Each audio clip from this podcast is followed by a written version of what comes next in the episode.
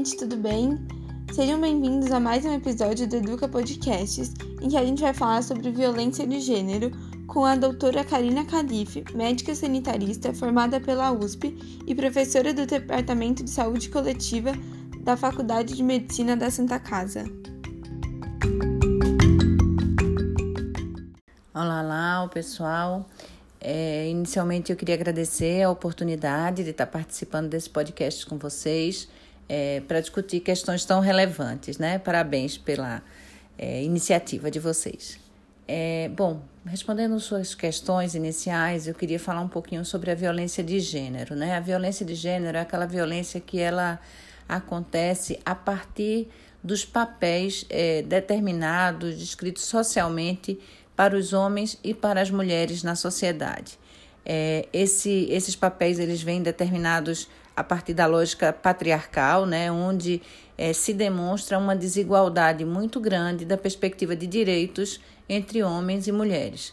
Então, essa violência é como se ela fosse naturalizando, se naturalizando a partir daqueles papéis. Então, homem pode isso, mulher não pode aquilo, e tudo que diz respeito é, é, a partir dessas, dessa não aceitação desses lugares é, socialmente determinados, né, as violências que se é, que decorrem a partir disso seriam as violências de gênero. Então, é aquela que está pautada nos papéis sociais de homens e mulheres e nessas desigualdades, né? É, já, então, isso também é diferente é, quando a gente está falando de violência de gênero, Violência de gênero, gênero é uma coisa, é, identidade de gênero é outra e orientação é, sexual é outra. Então, quando a gente vai olhar, por exemplo, a violência de gênero contra a mulher, ela vai acontecer por ser mulher, independente da orientação sexual dessa mulher. Né? Então, é, a violência de gênero ela se baseia nesses papéis socialmente construídos de homens e mulheres. É, já a violência doméstica é aquela violência que acontece dentro do âmbito doméstico, dentro do âmbito familiar, e que retira é, violência doméstica contra a mulher da mulher esse seu direito a exercer sua liberdade, é, seu pensamento, é, qualquer coisa que seja coercitiva em relação a isso, é, que tire dela a, a autonomia e também as ameaças a isso, né? Ou seja, as violências elas podem ser tanto físicas quanto psicológicas quanto sexuais, acrescidas agora das, das violências morais, patrimoniais e tal. Então, é, essas são as, a, os tipos, vamos dizer assim, de violência que estão ali descritos. A gente tem uma mudança muito grande desde 2006, quando a Lei, a Lei Maria da Penha ela passa a, a poder ser exercida, né, a existir, e isso faz uma diferença muito grande quando a gente consegue tipificar esses tipos, é, essas, essas violências, né? E poder não só notificá-las, a gente deve falar disso daqui a pouco, mas também é, entendê-las como um crime, um crime contra os direitos humanos das mulheres. Karina, como é feita a sua notificação e por que é tão difícil distinguir homicídio de feminicídio? Bom, em relação a como é feita a notificação, acho que uma das questões bem importantes de colocar é que a notificação da violência é uma notificação compulsória, assim como é a notificação de uma meningite, de dengue, enfim, ou seja, uma notificação que precisa acontecer. E ela é feita, é, no caso da saúde, a partir dos serviços de saúde, das unidades básicas, dos hospitais, onde essas mulheres são atendidas, né? A ficha, existe uma ficha de notificação da violência e ela prevê aquilo que a gente estava falando da tipificação das, das violências. Então, você vai ter lá é, na notificação dizendo se essa violência foi uma violência psicológica, se ela foi uma violência física, se ela foi uma violência sexual, né? se ela é uma, uma violência patrimonial, moral, enfim. Você consegue fazer tudo isso. Uma coisa bem importante de saber é que na ficha de notificação da violência não vai o nome do profissional de saúde. Então, é bem importante que a gente saiba, primeiro, que é nossa obrigação enquanto profissional de saúde notificar. Segundo, que essa identificação do notificador ela não acontece desse jeito. E terceiro, que é fundamental a notificação, porque ela não notifica só para a gente saber a magnitude, né, a prevalência, como é que isso acontece, mas também para que a gente possa é, incluir é, a oferta de políticas públicas, de organização de serviços, de formação de profissionais, de sensibilização das pessoas para atender essa questão que ela é tão é, complexa e tão sensível. Né? Então é bem importante que a gente entenda isso. É, a notificação da violência ela é fundamental porque a gente consegue ver o tamanho disso. Então, por exemplo, a gente está vivendo um momento de pandemia agora. A gente consegue comparar com, com as datas, com as épocas do ano de, de anos anteriores, né? Então, aquilo que a gente chama de semana epidemiológica. Então, a gente sabe como se comportam mais ou menos do ponto de vista numérico essas notificações, como acontece. E uma das coisas que a gente está vendo hoje, no meio da pandemia, é a diminuição dessas notificações. Principalmente, provavelmente, por a gente estar tá vivenciando é, um momento em que nem tudo está sendo atendido nos serviços, então essa diminuição de acesso ela está acontecendo, então a gente teve uma diminuição muito grande e a gente tem um aumento de, de chamados e de notificações via SAMU ou via hospitais já diretamente, né? Então acho que é bem importante a gente estar tá atento a essa questão da notificação, ela é fundamental. É, a diferença, né? Como é que, por que, é difícil a gente pensar em homicídio, feminicídio? Então, é, o homicídio é um crime é, que vai acontecer tanto com homens quanto mulheres, independente da sua é, condição de gênero. Não acontece porque se é homem ou porque se é mulher. Então, você tem um assalto, um latrocínio em que as duas pessoas são mortas, igualmente você tem aí a, a condição de um homicídio, né? Mas quando você tem aquilo que acontece a partir de pessoas que têm relações ou de afeto ou de, de proximidade familiar, né? Ou seja, que acontecem por você ser mulher, a gente é, tipifica como o crime de feminicídio, né? Então, todos aqueles crimes que a gente está falando aqui é, de parceiros ou ex-parceiros íntimos que não se conformam com o final da relação, né? É, que acham que têm o direito sobre a mulher e por conta disso eles fazem, eles, eles é, tiram a vida dessa mulher com essa questão que antigamente se falava de defesa da honra ou de é, sobre forte emoção, isso não existe, né? Essas pessoas continuam vivendo. Então, o feminicídio é aquele crime que acontece é, por conta da condição é, da mulher na sociedade, ou seja, e que muitas vezes é também é, naturalizado como se fosse qualquer um, e não é, né? Então é muito importante que a gente saiba diferenciar o homicídio de um feminicídio. E qual a importância de os profissionais de saúde saberem identificar esses casos para conseguirem notificar? Bom, a importância das, dos profissionais de saúde notificarem os casos, a gente já falou um pouquinho quando a gente está falando do que, que é a notificação, né? Mas é exatamente que é para que a gente possa é, entender qual o tamanho da violência e ela é enorme. Então, quando a gente fala da violência contra a mulher, a gente está falando de algo de grande magnitude, né, de elevada prevalência, é, mais que isso, de uma frequência é, de uma repetição, né? As mulheres que sofrem violência, elas normalmente não sofrem violência uma vez só, elas sofrem repetidamente e ela vai ficando mais severa cada vez. Então, é fundamental que os profissionais de saúde, eles não só notifiquem, mas como eles reconheçam essa violência. Aí a gente tem várias questões. Primeiro, pela questão que eu tinha falado anteriormente, que é a produção de políticas públicas de atenção a essa mulher, ou seja, o reconhecimento que a saúde é sim um espaço é, onde as mulheres podem é, trazer suas questões em relação à violência. Né? Isso é uma coisa que não era reconhecida assim há tempos atrás é, e a gente já sabe, tem a literatura nacional e internacional falando é, do quanto que esse é o espaço que a mulher se sente mais confortável é, para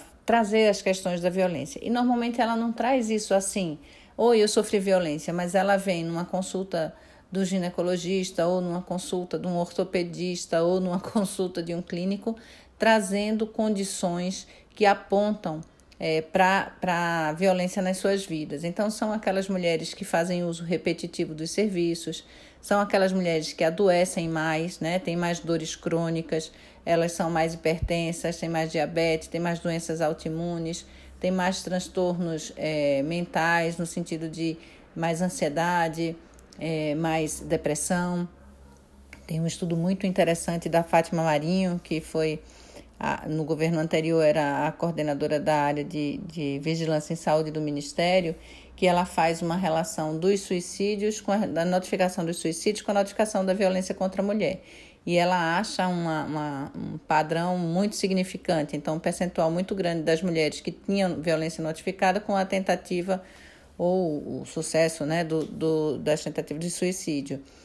Então é muito importante porque a gente pode ajudar a quebrar uma cadeia de violência, né? uma, uma, com a construção das linhas de cuidado dos apoios. E nem sempre reconhecer e entender que isso acontece significa que é você que vai tratar disso. Ou seja, a gente tem espaços específicos dentro dos serviços de saúde, os núcleos de prevenção à violência, os CONFADs, né, os lugares onde a gente são os conflitos, uh, tratamento de conflitos familiares difíceis, ou seja, pessoas especializadas nisso.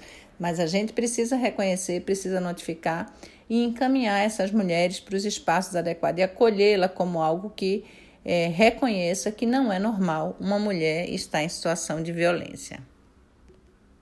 E Karina, a gente sabe que uma das coisas mais importantes para essa notificação é ter profissionais qualificados.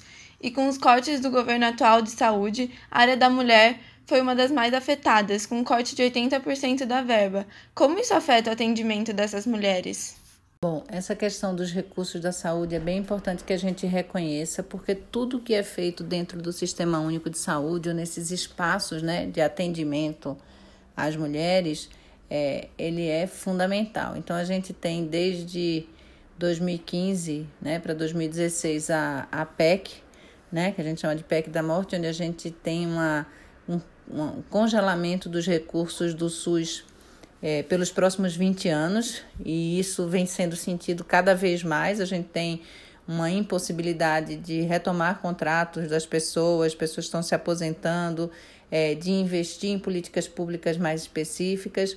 E esses recursos, eles não são assim lineares, né? Você não retira os 20% igual em todo lugar. Então, por exemplo, em relação à violência contra a mulher, esses recursos foram retirados, a gente tem uma fonte do Senado Federal, em mais de 70%, quase 80% dos recursos é, destinados ao atendimento das mulheres em situação de violência é, foram retirados, né? saíram do orçamento. E isso é muito grave, porque a gente precisa de profissionais qualificados para esse atendimento, a gente precisa de pessoas que tenham tido formação para isso, tanto para o atendimento clínico, né, para o atendimento mais acolhedor, para o atendimento psicológico, mas como também para algumas ações e insumos que a gente precisa ter. Por exemplo, as mulheres que sofrem violência sexual, elas precisam ter acesso à contracepção de emergência, à quimioprofilaxia das doenças sexualmente, sexualmente transmissíveis, à quimioprofilaxia do HIV, da das hepatites, né, da hepatite B.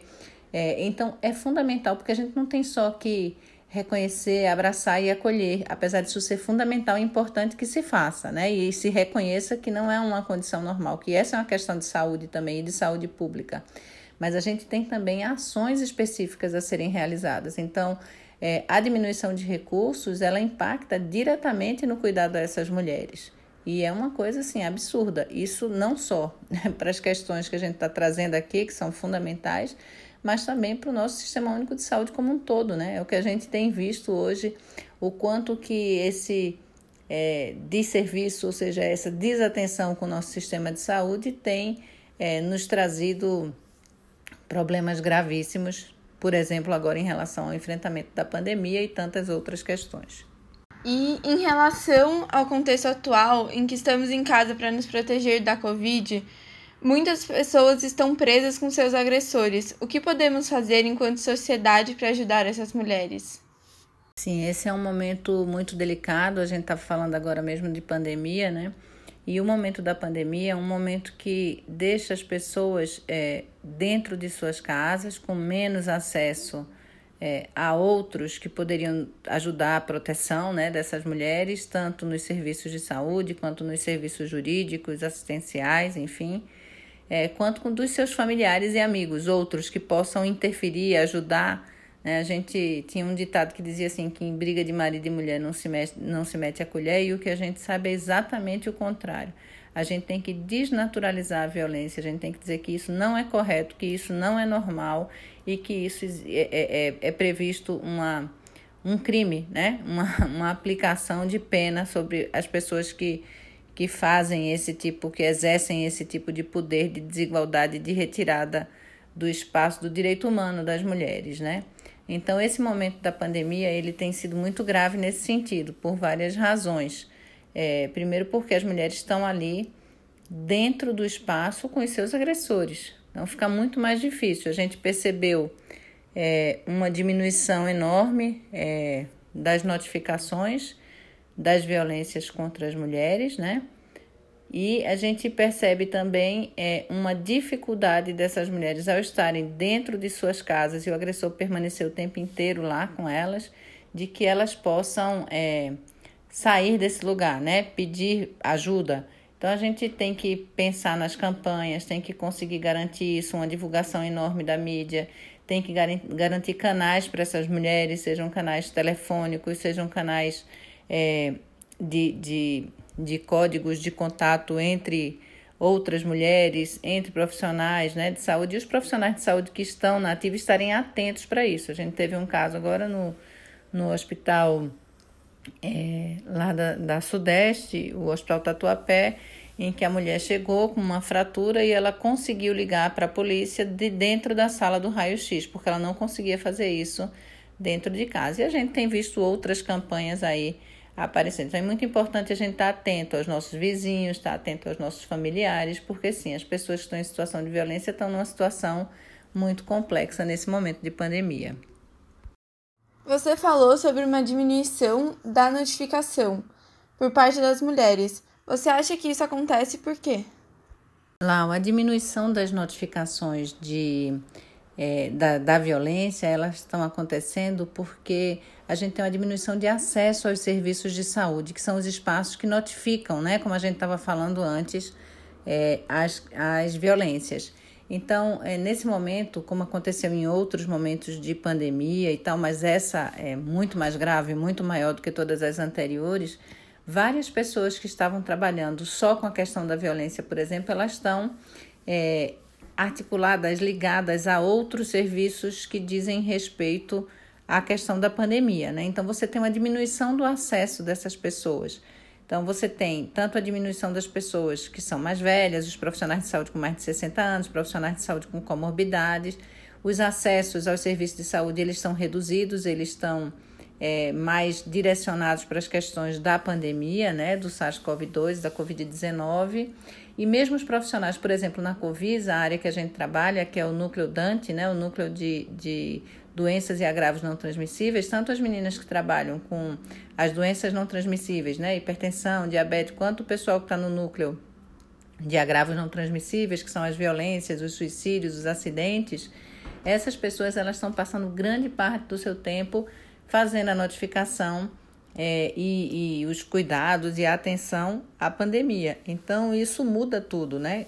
E a gente viu realmente uma redução que é brutal, assim, do, do número de, de notificações é muito grande, é muito importante e a gente tem trabalhado com campanhas dentro das unidades de saúde, com as pessoas que estão acompanhando, as pessoas que estão em isolamento domiciliar, seja por suspeita de Covid ou seja só pela é, orientação das autoridades sanitárias, né? Então, é, essa é a questão. A gente está num momento em que fica muito difícil. Quando a gente compara esses mesmos meses, a gente olha de março para cá, a diminuição da notificação da violência é enorme, né? E como eu falei antes, é, é grande, são grandes as notificações pelo SAMU e outros espaços que tratam das questões das emergências, ou seja, mas até chegar nas emergências tem muita mulher sofrendo violência doméstica é, sem, sem ter acesso a isso. Por isso que é tão importante aquela discussão de que a gente precisa ter canais para que essas mulheres é, saiam dessa situação, que, que relatem isso, né? E que os serviços de saúde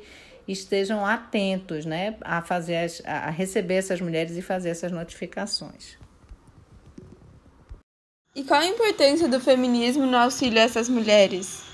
Bom, Lau, essa questão ela é fundamental, a importância do feminismo é total, né? O feminismo é, que nos possibilita estar aqui hoje é, discutindo essas questões, é que nos possibilita votar, ter voz, é, não aceitar as desigualdades né? e garantir que políticas públicas muito específicas para isso sejam é, vistas, realizadas. Né? Então, É, a pauta feminista ela é fundamental, é de onde vem a minha militância, meus estudos iniciais, né? apesar de ser médica, de trabalhar é, bastante com as condições de saúde da mulher, de políticas públicas, de saúde coletiva, é, a gente tem um, um, um, nascimento desse olhar em busca da, da diminuição das desigualdades. E a desigualdade de gênero é uma desigualdade fundamental de ser enfrentada. Então, é, a gente tem que reconhecer né, o papel do movimento feminista, o papel das mulheres que vieram antes da gente, que nos possibilitaram estar aqui, né?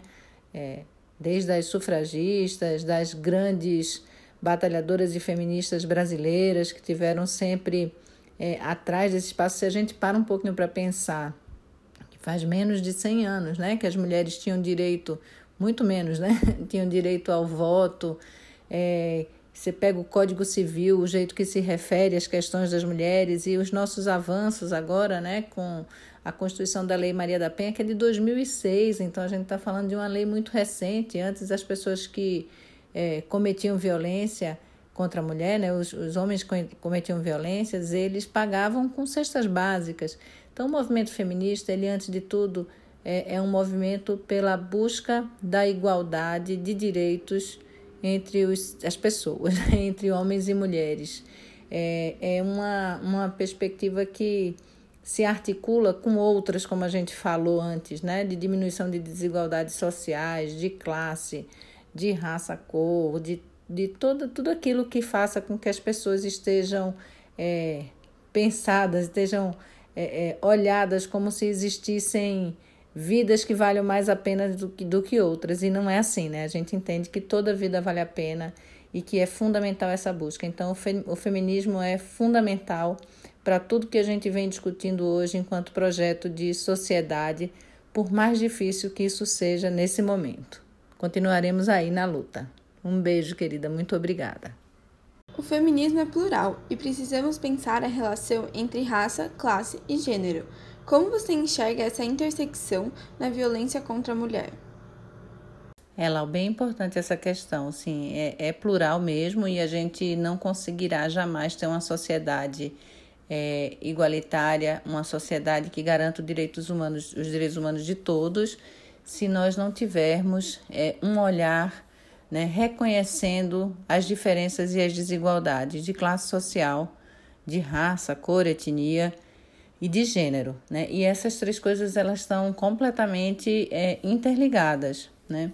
A gente tem uma filósofa muito importante é, nas discussões feministas, nas discussões da mulher na sociedade, a Eliette Safiotti, que ela traz uma teoria que chama teoria do nó, que ela diz exatamente isso, que essas três questões, elas são tão intrinsecamente ligadas que quando você mexe numa, você vai mexer na outra.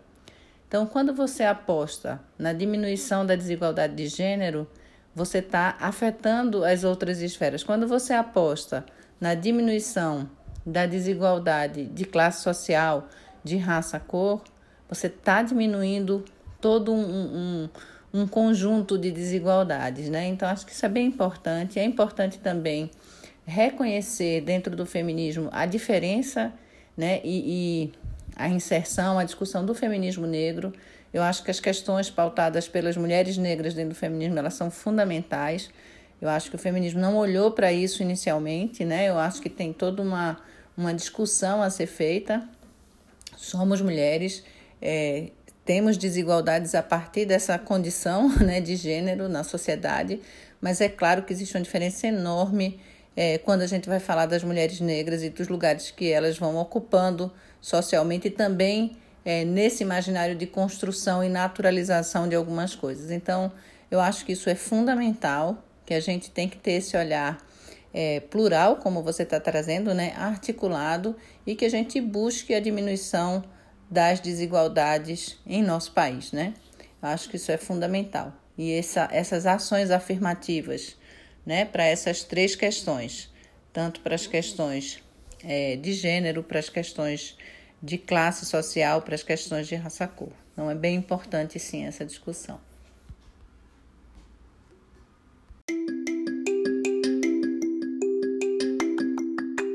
Obrigada, Karina. A sua fala agregou muito, foi muito bom. E é isso, encerramos nosso episódio por aqui. Muito obrigada para todos vocês que ouviram e até a próxima.